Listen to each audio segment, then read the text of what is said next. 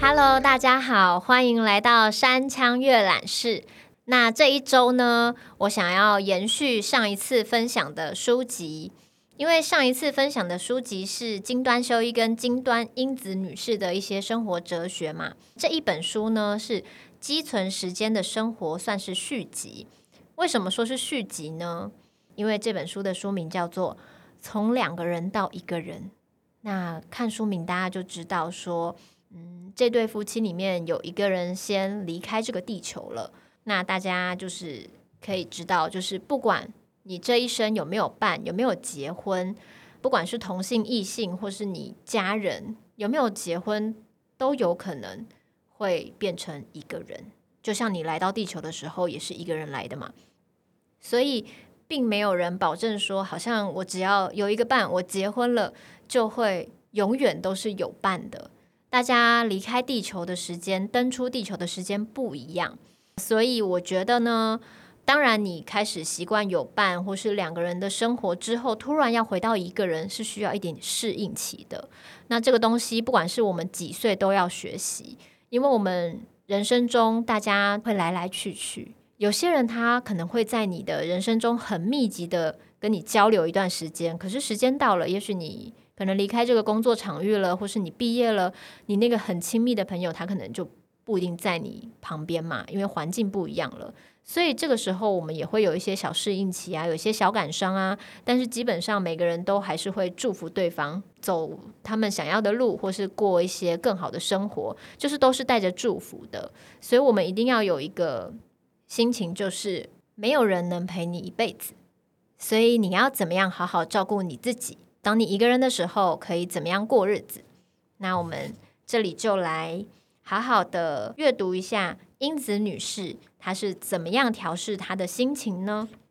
好，我们翻到这本书的七十六页，它的小标题是“正因为做不好才要做”。这一颗西条柿是我八十岁的时候种的。有句俗谚说：“桃子、栗子要三年，柿子八年才结果。”这棵树却在两年前就开始结果，我拿来做试干，现在好像都是用接枝的方式栽培，就不必花八年的时间了。种植时，孩子的爸取笑我：“八年都不会结果，你还种？”仿佛是昨天的事情，转眼之间而已。今年是第二次做试干，去年失败了，但还是可以借鉴那次经验。做干货时，不是要用到轻网吗？要避免苍蝇聚集，就得把材料放在里面摊开来晾晒。一天要翻面通风好几次，晚上就连同网子收进屋里。我是不怕麻烦的，但不会为了好看而在上面撒白粉，这是当然的。不会加工的，好像市面上卖的那样。现在是放在冰箱里面干燥，再过一个月应该就会泛白了。这个晒得太干，变得有点硬。不过放进嘴巴咬一口，会越吃越甜，味道还不错。近来就算烤了蛋糕之类的甜点，我也不太有胃口。反而纯朴的柿干比较有吸引力，有天然的甜味渗进舌尖。西条柿是涩柿，和普通柿子不一样。等到全熟才剥皮就太晚了，必须在有点泛黄还很硬的时候剥皮晒干。错过这个时机，果实很快就会软化而滴出汁来。我想明年可以做得比今年好吃。光是做柿干就要一直不断的尝试才会有好结果，所以明年我要再做做看。做不好也有做不好的乐趣嘛。说到比柿，有些树会结出很大的果实，但大柿子就一直留在树上，这是因为树枝太高，没办法采收。比柿是甜柿。可以直接吃，可是一个人吃不完，因此今年要寄给关照过我们孩子爸的朋友。听说无籽的西条柿是用荷尔蒙栽培的，西条柿原本有很多籽，会让人觉得吃起来很麻烦，可能就是这个原因，市面上很少见。人类为了方便而任意改造自然的东西，不知道会造成什么样的结果。你还要再活八年吗？虽然被这么笑问，可是我觉得为下一代种植也是很不错的事。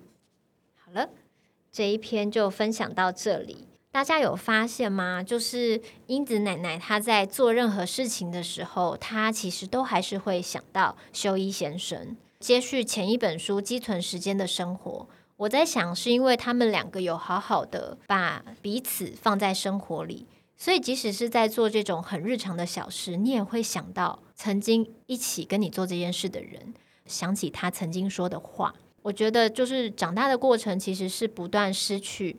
跟告别的过程，你要好好学会跟身边的人说再见。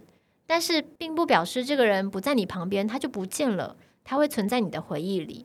所以，就像英子女士说的，她说这些话都好像历历在目，是昨天的事情。可是，没错，他已经不在你身边了。然后我觉得，就是这种日常的小事情，跟那种好像突然又听到了自己熟悉人的声音在跟自己对话的这个东西，让我觉得很迷人。那我现在还想要再分享一篇，就是英子女士另外一个短篇，这一篇在七十八页，它叫做《先别为以后的事烦恼》，只要上网就可以在转眼之间查到各种资讯。网络上也找得到孩子的爸和我的资料。听到女儿这么说，我吃了一惊。究竟是谁把那种东西放上去的？所以妈妈要非常小心。女儿叮嘱我，因为我喜欢山野草。女儿从网络上搜集了相关资料，列印下来给我。之前家里都没有这些资料，她怕我无聊，各方面都会为我设想。又譬如汇款，不需要到银行。上网就可以轻松完成。女儿按按键盘就说：“现在钱已经汇到妈妈的户头里喽。”同样让我吃惊。话说回来，网络上与东京有关的讯息林林总总，未免也太多了吧？接收的资讯也是过于泛滥。以前孩子的爸订了两份报纸，每天都要仔细看一遍。出院以后有一阵子停止订阅，他竟然说：“之前看那么多报纸是为了什么呢？”前几天有位五十多岁的女士来访，她的小孩即将离家独立，自己打算在六十岁时离职退休，正在烦恼以后要做什么。她希望能够在六十岁之前想清楚，因而来信要求参观菜园。我五十多岁时，孩子的爸在广岛大学工作，我白天无事可做，决定去租稻田和菜园，一个人专心做农事，就没有深入去想以后会怎么样。每天操劳到精疲力尽，自然不会想到未来的事。现在世间运转的速度太快，时代也在改变，每个人都在烦恼，小孩、大人还是老人都一样。您为老年担心过吗？年轻人提出这个问题时，我回答：从来没有。有一片菜园就不怕没饭吃啊，很简单。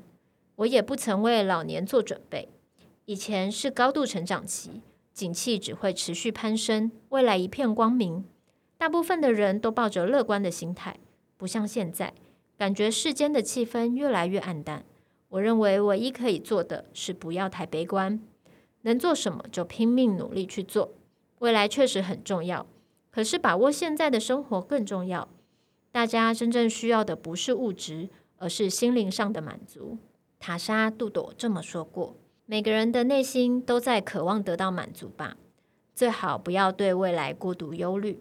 那备注一下，塔莎·杜朵是一九一五年到二零零八年的美国插画家、儿童文学作家，他也有一个相关的纪录片，所以大家如果有兴趣的话，也可以看一下。听完这个英子女士的“先别为以后的事烦恼”，大家有没有感觉到很贴合最近的生活？疫情期间，我相信大家都会很紧张，未来会怎么样啊？疫情会不会继续还没有被解决呀？然后我们的生活会不会从此就改变啦？可是，其实与其一直为未来担心，还不如好好过现在的生活。我觉得看到每一篇这种就是英子女士对生活的反思，还有她在心里跟修一先生的对话，我都觉得这本书看起来不是感伤。而是有更多更多温暖的成分，所以这两本书都非常推荐给大家。看完上次推荐的《积存时间的生活》跟《从两个人到一个人》，你会觉得好像很认识英子女士跟修一先生。嗯，从书里面认识他们，然后从他们的生活样貌认识他们，看到了这两个活到老，靠着自己的力量，就是不会是过度依赖别人，自己照顾自己，然后把生活过得很有滋味、很优雅的两个老人，让我觉得很敬佩。然后我希望我以后，嗯，变成这样有趣的老奶奶，就是这个算是我的某一种比较后面。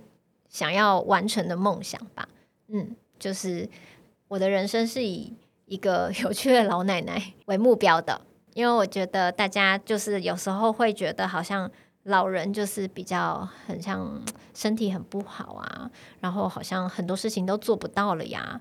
可是没有诶，我觉得有时候到了这个年纪，你会生出更多的、更成熟、更沉稳，然后经过时间沉淀的想法。那你把它实现出来，把它用幽默的方式，或是用一个比较智慧的方式去处理它，你的生活其实也会过得闪闪发亮。所以我希望我到这个年纪的时候，也可以变成这么有趣、这么丰富的老人。这个是我的梦想之一。